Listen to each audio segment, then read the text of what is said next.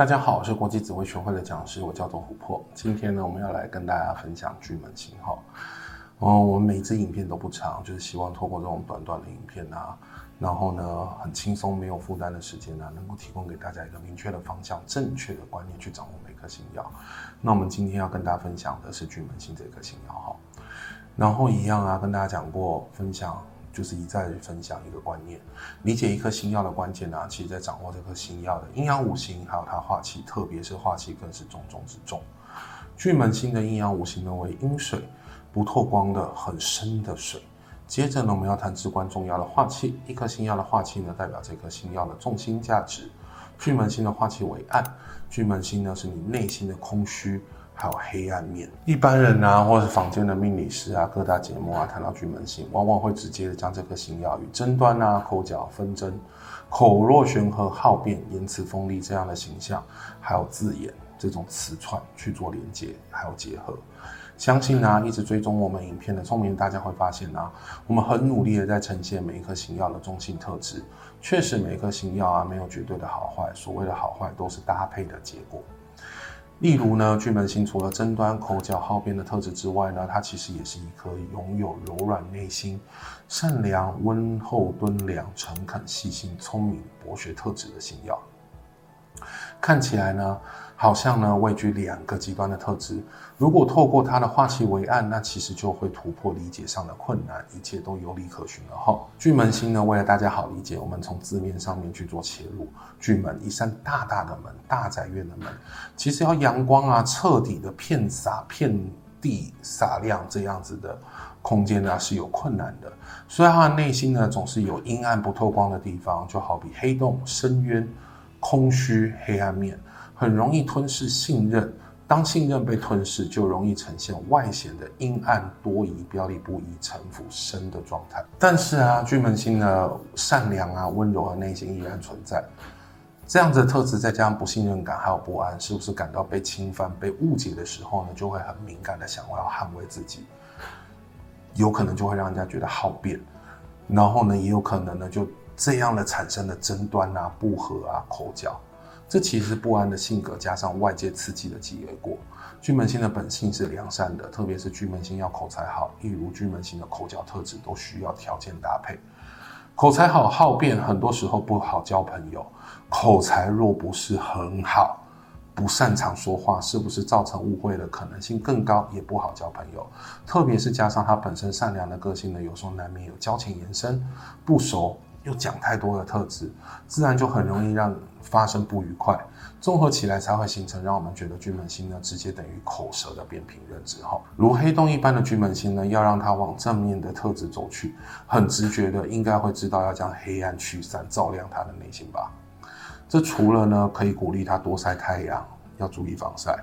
然后多看励志的各式作品，我是认真的，不管晒太阳，或是看这些励志啊、热血的这种作品、影音作品，各式各样的作品，对巨门星都是有帮助的。除此之外呢，在命盘上，大家应该会想到我们说过的最亮的那颗星太阳，旺位的太阳呢，可以照亮巨门。详细关于太阳旺位跟落陷位的分别呢，我们可以去复习太阳那支影片哈。被照亮后的巨门呢，会将不安感呢转化为动力。什么样子的东西不会？什么样的东西让我感觉到不安、不充足？那我就花力气好好的补充知识，好好的去钻研它。这样的特性呢，会造就巨门成为博学的特质，凸显他才子的潜质。同时呢，不安说到底来自于生存的需求，随时觉得对生存有紧迫感的人呢，会有囤积生存用品的特质。如果太阳在旺位呢，同时又有禄存或者巨门化禄进入了命宫或者财帛宫，巨门星会化成小库星，有机会呢可以拥有自己金灿灿的金库，囤积癖啊，囤积卫生纸啊，囤积纸箱啊，囤积回收用品啊，不好回收的用品啊，其实基本上也是囤积。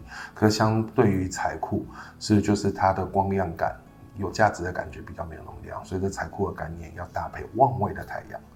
巨门星呢，化禄或者化权的时候呢，可以透过善于说话或者说话有分量呢，而对自己产生正面的影响。巨门星遇到煞忌的时候呢，自然就容易发生我们一般认知的口角还有争端。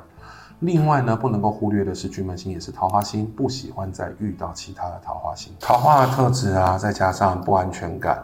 不安的特质，很容易会有感情上面的纷扰哈。接着呢，我们看一下这样的特质放进十二宫会有什么样子的诠释，也可以拿出自己的命盘核对一下哈，你的巨门星在什么样子的位置，然后呢，你是不是具备这样子的特质哦？命宫呢，我们谈的是主掌一个人的个性、行为、作风，还有整体的特质。当化气为暗的巨门星呢进入你的命宫，基本上呢，你常常会感觉到内心不安，然后你个性上呢也很容易交浅延伸，然后跟人的关系呢相对会比较疏离一点。兄弟宫呢，我们谈的是父母的感情与妈妈的关系，同性别手足的关系。当化气为暗的巨门星进入你的兄弟宫，基本上呢，你与同性别的手足啊，与妈妈的关系呢会比较疏离。夫妻宫呢，我们谈着感情的态度、价值观还有状态。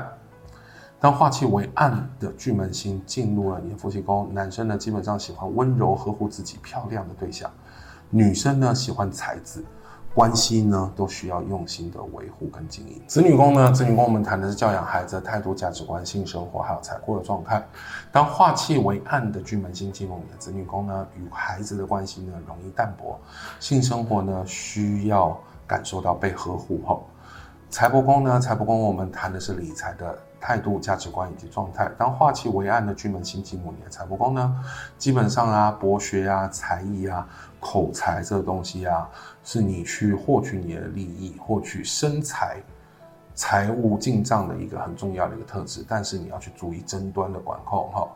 疾厄宫呢？疾厄宫我们谈的是使用身体的方式、体质还有身体的状态。当化气为暗的巨门星进入了你的疾厄宫，要注意口腔啊、肺部支气管还有肾脏系统的保健。迁移宫呢？迁移宫谈的是外人怎么看我，我内心的状态、出外的状态。当化气为暗的巨门星进入了你的迁移宫，基本上呢，外人看你是聪明的、是博学的，但是要注意在外呢。容易呢跟人家发生争端。仆役宫呢，仆役宫我们谈的是人际往来的态度、价值观与朋友相处的状态、异性别的手足。当化气为暗的巨门星进入你的仆役宫呢，基本上你喜欢结交聪明博学的朋友，但是与朋友的关系容易淡薄。官禄宫呢，官禄宫我们谈的是对生活重心的态度、价值观以及当前的状态。当化气为暗的巨门星进入了你的官禄宫，你呢基本上呢是一个多才多艺，然后呢也适合以口为业的人。那天才宫呢？天才宫呢？我们谈的是家世的背景、家人之间相处的态度、价值观以及状态、居住的环境还有财库。当化气为暗的巨门星进入你的天灾宫，与家人相处之间呢，容易有隔阂，喜欢呢让自己觉得有安全感的房子，很多时候啊，光源跟采光会比较差一点。福德宫呢？福德宫我们谈的是精神灵魂的价值观状态、来财的方式以及来财方式的状态。当化气为暗的巨门星进入你的福德宫，基本上你的心思会比较阴暗一点点，然后呢，也适合以口口才还有才艺来财哈。那父母宫呢？父母宫我们谈的是与父亲长辈相处的态度、价值观以及状态。当化气为暗的巨门星进入你的父母宫呢？基本上呢，你与父亲的关系呢会比较疏离，眼中的父亲呢是聪明博学，然后城府深的人。好，我们今天影片到这里告一个段落，我们下次见，谢谢大家。